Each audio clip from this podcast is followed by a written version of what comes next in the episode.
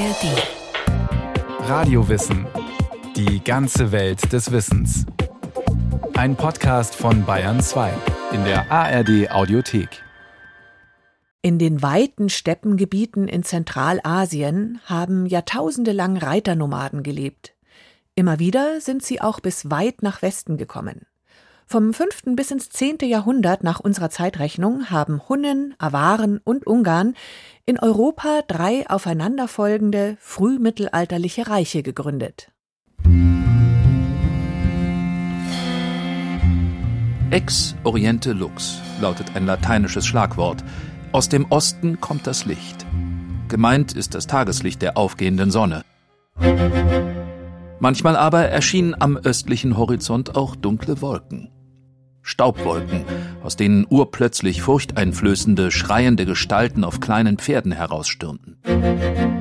Gedrungene Figuren mit starken Gliedern und muskulösen Nacken. Entsetzlich entstellt und gekrümmt, sodass man sie für zweibeinige Bestien halten könnte. Schreibt der römische Historiker Ammianus Marcellinus im späten vierten Jahrhundert nach Christus. Die berittenen Fremdlinge, die Ammianus in seiner römischen Geschichte dämonisiert, kommen aus den Weiten Zentralasiens. Es sind die Hunnen, die als erstes Steppenvolk bis nach Mittel- und Westeuropa vorstoßen. Für die Römer sind sie nur wilde Barbaren ohne festen Wohnsitz. Auf dem Rücken ihrer Pferde lebend ziehen sie, stets gierig nach Gold, plündernd, mordend und brandschatzend durch die Lande. Was die Historiker der Spätantike über die Hunnen berichten, ist nicht völlig falsch, aber voller Klischees und Stereotype. Und genau dieses Bild vom grausamen Steppenkrieger hat sich tief ins kollektive Gedächtnis eingegraben und lange nachgewirkt. Denn nach den Hunnen kamen in den folgenden Jahrhunderten weitere Reiternomaden. Awaren, Magyaren, Mongolen. Dass diese zähen und kampferprobten Steppenreiter mehr waren als nur marodierende Invasoren und blutrünstige Krieger, belegen heute viele archäologische Befunde und wertvolle Kunstschätze. Als Hirten, Handwerker und Händler brachten sie ihre eigenen Moden, Bräuche und Technologien mit nach Europa. Im Landesmuseum für Vorgeschichte in Halle an der Saale waren 2023 zahlreiche Nomadenschätze zu bewundern prunkvolle Anhänger aus Gold und Granate, reich verzierte hunnische Gürtelschnallen und Fibeln oder eine künstlerisch gestaltete Schale mit einem gehörnten Löwen aus einem avarischen Schatz. Reiternomaden in Europa hieß die Ausstellung, die ihre Besucher in eine schillernde Welt entführte.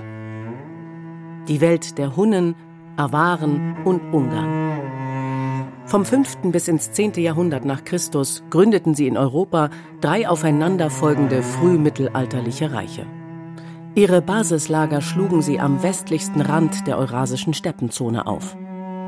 Diese unendlich weite Landschaft erstreckt sich über 7000 Kilometer von der Mongolei und dem Nordwesten Chinas bis ins heutige Ungarn und an die Ostgrenze Österreichs. In der pannonischen Tiefebene, dem sogenannten Karpatenbecken, fanden die Nomadenvölker vertrautes Terrain, sagt Arnold Muhl, Kurator am Landesmuseum für Vorgeschichte in Halle. Denn Klima und Vegetation waren hier ganz ähnlich wie in den kargen Gegenden Innerasiens. Dort war es oft sehr heiß, aber auch sehr kalt, in jedem Fall aber trocken und für Ackerbau ungeeignet. Also verlegt man sich auf die Viehwirtschaft und zwar anspruchslose Tiere. Und damit das überhaupt trägt, muss es auch eine gewisse Anzahl sein. Aber dafür muss ich halt die verschiedensten Weideplätze aufsuchen. Und wenn irgendwas abgegrast ist, dann muss ich halt dann wirklich schon mehrere Dutzend Kilometer weiterziehen. Die Reiterhirten waren also ständig unterwegs mit ihren Herden, mit Kamelen, Schafen, Ziegen, Rindern, vor allem aber mit Pferden. Bevor Kleinkinder richtig laufen konnten, saßen sie schon auf dem nicht allzu hohen Ross.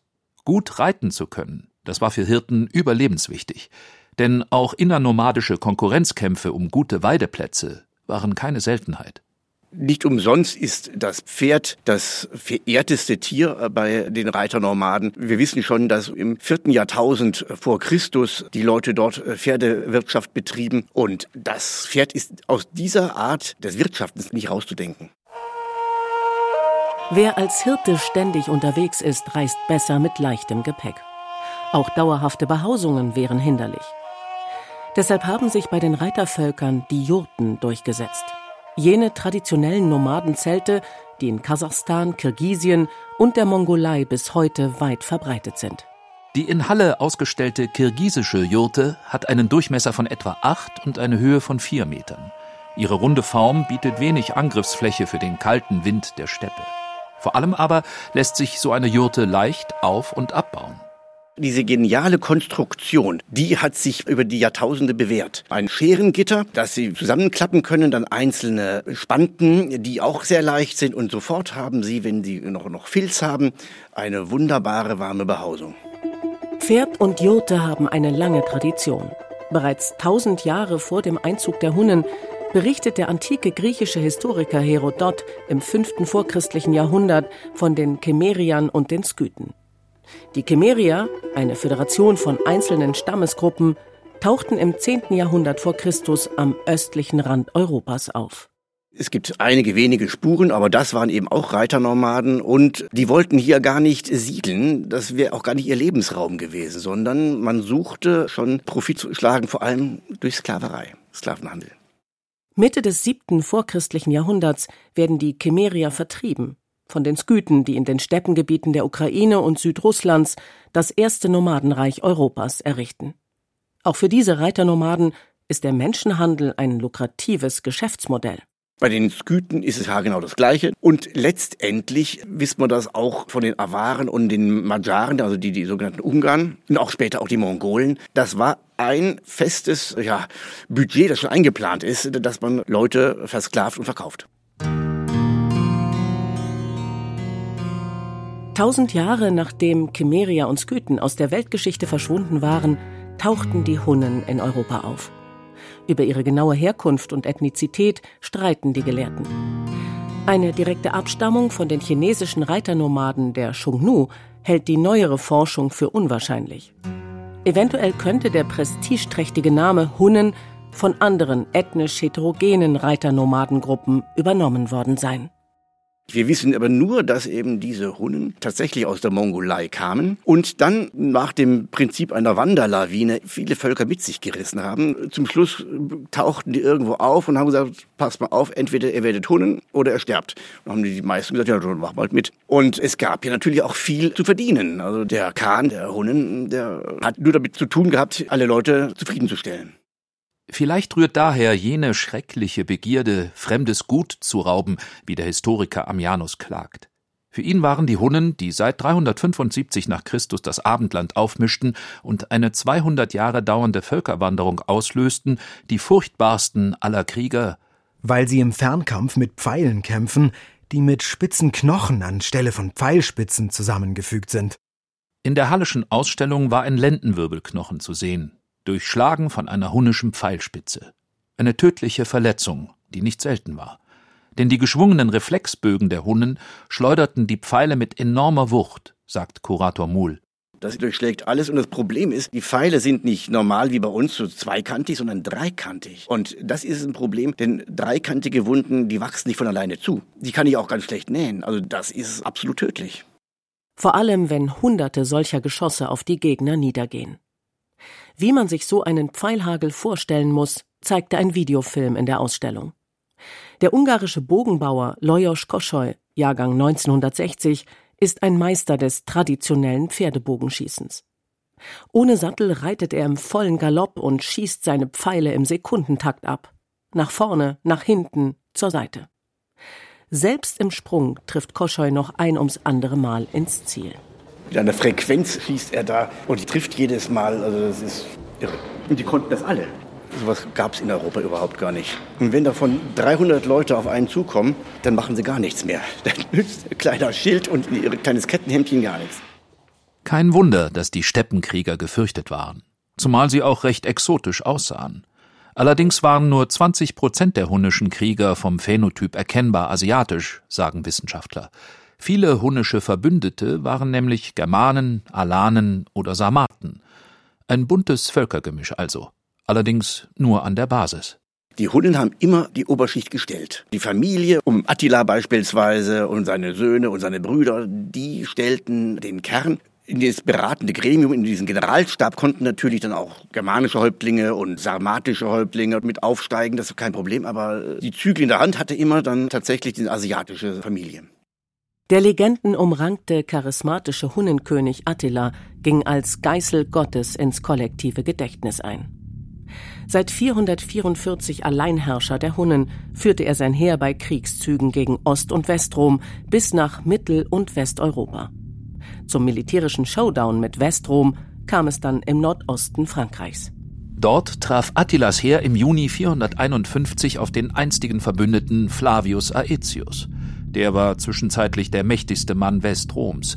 Die Schlacht auf den katalaunischen Feldern verlief für beide Seiten sehr verlustreich und endete ohne klaren Sieger. Attilas Nimbus aber war danach zerstört, sagt Arnold Muhl. Die Hunde sind nur so lange erfolgreich wie im Attila. Es schafft, andere zu besiegen, genügend Gold oder Besitztümer anzueignen, die er verteilen kann. Jetzt kommt er dann aber auf die katalaunischen Felder, trifft auf Aetius, der selber auch bei den Hunden zeitlang gelebt hat, der kennt die Taktik. Und dann passiert eines, Attila gewinnt nicht. Es wird zwar immer gesagt, er hätte verloren, stimmt nicht. Es ging unentschieden aus, aber Attila zog sich zurück, weil er gemerkt hat, da kommt er nicht weiter. So, und da hieß es, oh, der ist ja doch nicht unschlagbar. Im Jahr nach der unentschiedenen Schlacht stirbt Attila.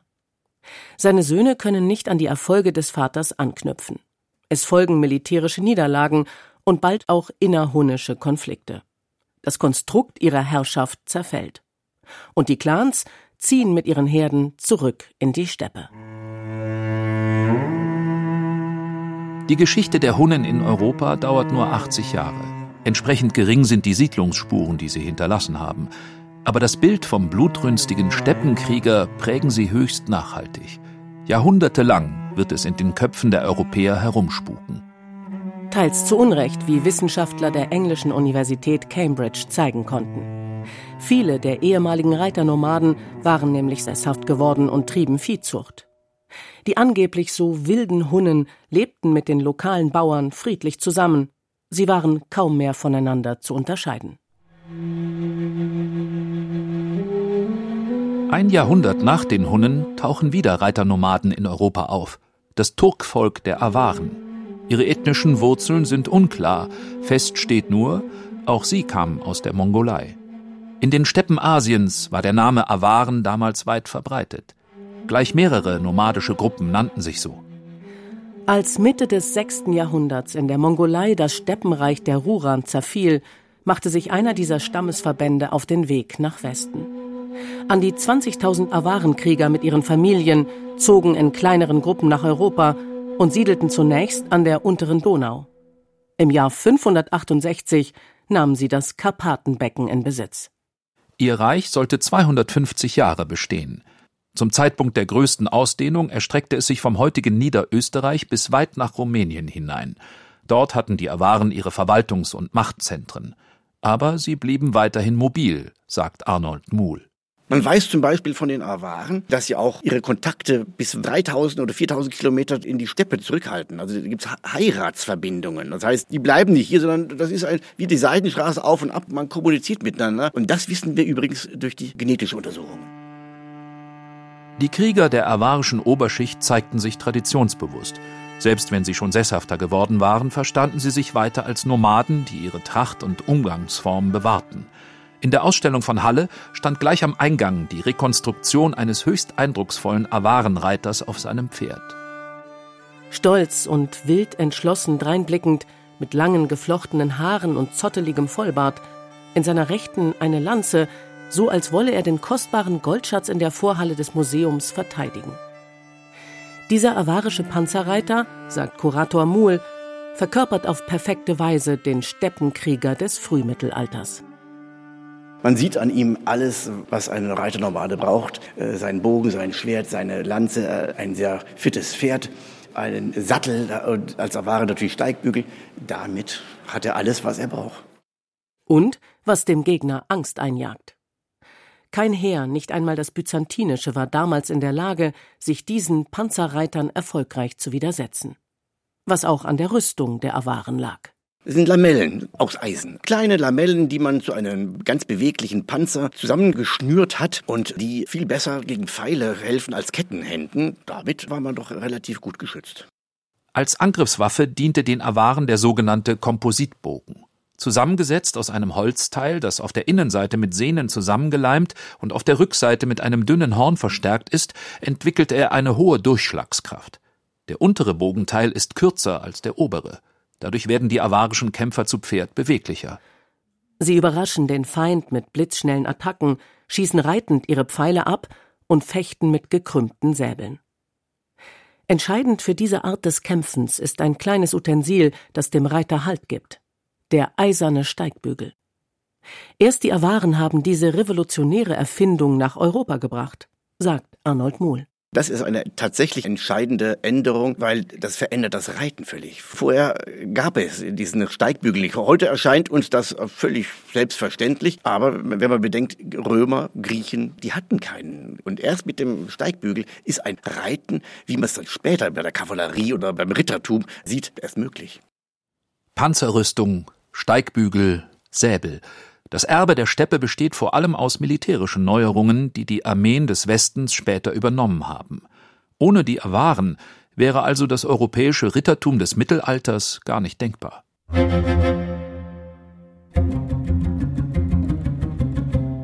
Die Schätze der Awaren sind fast sprichwörtlich.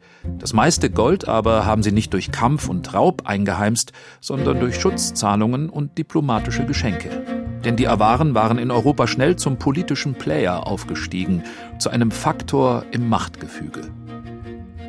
566 hatten sie die Franken besiegt und im Jahr darauf die ostgermanischen Gepiden in Pannonien unterworfen. Um ihren Machtbereich auch auf dem Balkan zu erweitern, wandten sich die Awaren schließlich gegen Byzanz und belagerten im Jahr 626 die schwer befestigte Hauptstadt Konstantinopel. An deren Mauern aber bissen sich die avarischen Panzerreiter und Bogenschützen letztlich die Zähne aus, sagt Arnold Muhl. Also die holen sich da eine ziemlich blutige Nase, sind dann also ziemlich geschwächt. Auch Teile ihrer unterworfenen Sklaven lösen sich dann auch. Teil ihrer Macht geht flöten. Und die Franken nutzen die Situation und greifen die paar Mal an. Das führt zu einem gewissen Substanzverlust letztendlich. Aber erst tatsächlich, als sie untereinander zerstritten sind. Dann sind die dann so schwach, dass sie dann einzeln aufgerieben werden. Ende des 8. Jahrhunderts erobert und plündert Frankenkönig Karl, der spätere Kaiser Karl der Große, das wohlhabende Awarenreich im Donau-Theiß-Zwischenstromland. Nur zwei Jahrzehnte später sind die Awaren aus den Annalen verschwunden. Ihr 250 Jahre währendes Reich ist Geschichte. Und die Reste der awarischen Bevölkerung gehen in anderen Volksgruppen auf. Aber es dauert keine hundert Jahre, da tauchen aus den Steppen Asiens erneut Reitervölker auf die Ungarn oder Magyaren, wie sie sich selbst nennen. Ihre Urheimat lag östlich des Urals und ihr Idiom, das zur finno-ugrischen Sprachenfamilie gehört, klang in europäischen Ohren reichlich fremd. Auch sie lassen sich in der pannonischen Tiefebene nieder und starten von hier aus ihre Raubzüge. Wie ein Wirbelsturm fegen die Ungarn Ende des 9. Jahrhunderts über Mitteleuropa hinweg. Leicht gerüstet und äußerst wendig führen sie blitzschnelle Reiterattacken aus. Die schwerfälligen gepanzerten Fußsoldaten des bayerischen Heeres erleiden im Jahr 907 vor Pressburg eine vernichtende Niederlage gegen diese pfeilschnellen Magyaren. Die werden zur permanenten Bedrohung. Sie zerstören Dörfer und plündern Klöster. In ihre Pfeilspitzen bohren sie Löcher. Dadurch entsteht im Flug ein heulendes, pfeifendes Geräusch das die Gegner in Angst und Schrecken versetzt. Die ostfränkische Landbevölkerung verschanzt sich hinter hohen Erdwällen und tiefen Gräben, oft genug vergeblich. Wie schon die Hunnen ein halbes Jahrtausend zuvor, werden auch die madjarischen Reiternomaden zum Albtraum Europas. Als blutsaufende Bestien verschrien, galten sie als Vorboten einer drohenden Apokalypse. Die schriftkundigen Mönche sahen in den schamanistischen Heiden den personifizierten Satan. Aber waren diese Ungarn wirklich so grausam, wie sie beschrieben werden? nicht grausamer als die anderen. Also da hat sich damals nicht viel gegeben. Also Menschenleben zählte nicht so besonders viel. Aber sie waren halt erfolgreich, wieder durch ihre Reiterei, auch durch ihre Säbeln waren sie ein bisschen besser ausgerüstet. Also das war für die Leute kein Spiel, wenn die hier anrückten. weil auch die wieder militärisch so erfolgreich waren, dass man dem wenig entgegenzusetzen hatte. Mitte des 10. Jahrhunderts enden die Ungarn-Einfälle. König Otto I. kann 955 auf dem Lechfeld vor den Toren Augsburgs das militärisch weit überlegene ungarische Heer vernichtend schlagen.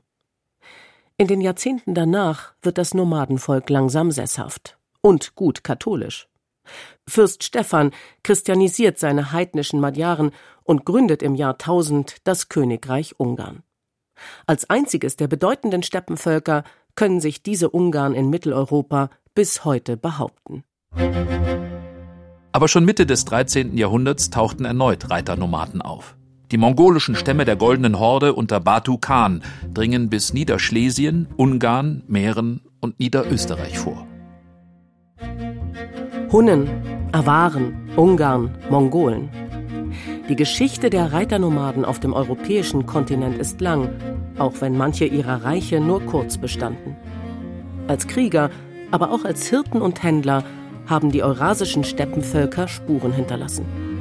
Sie sind Teil unserer europäischen Geschichte.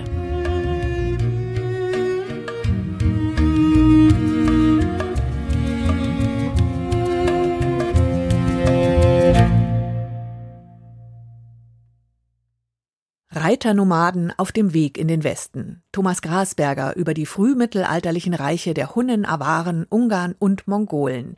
Wer noch mehr über diese Zeit hören möchte, da empfehlen wir die Radiowissen-Folge Die Völkerwanderung. Ein Begriff wird eingemottet.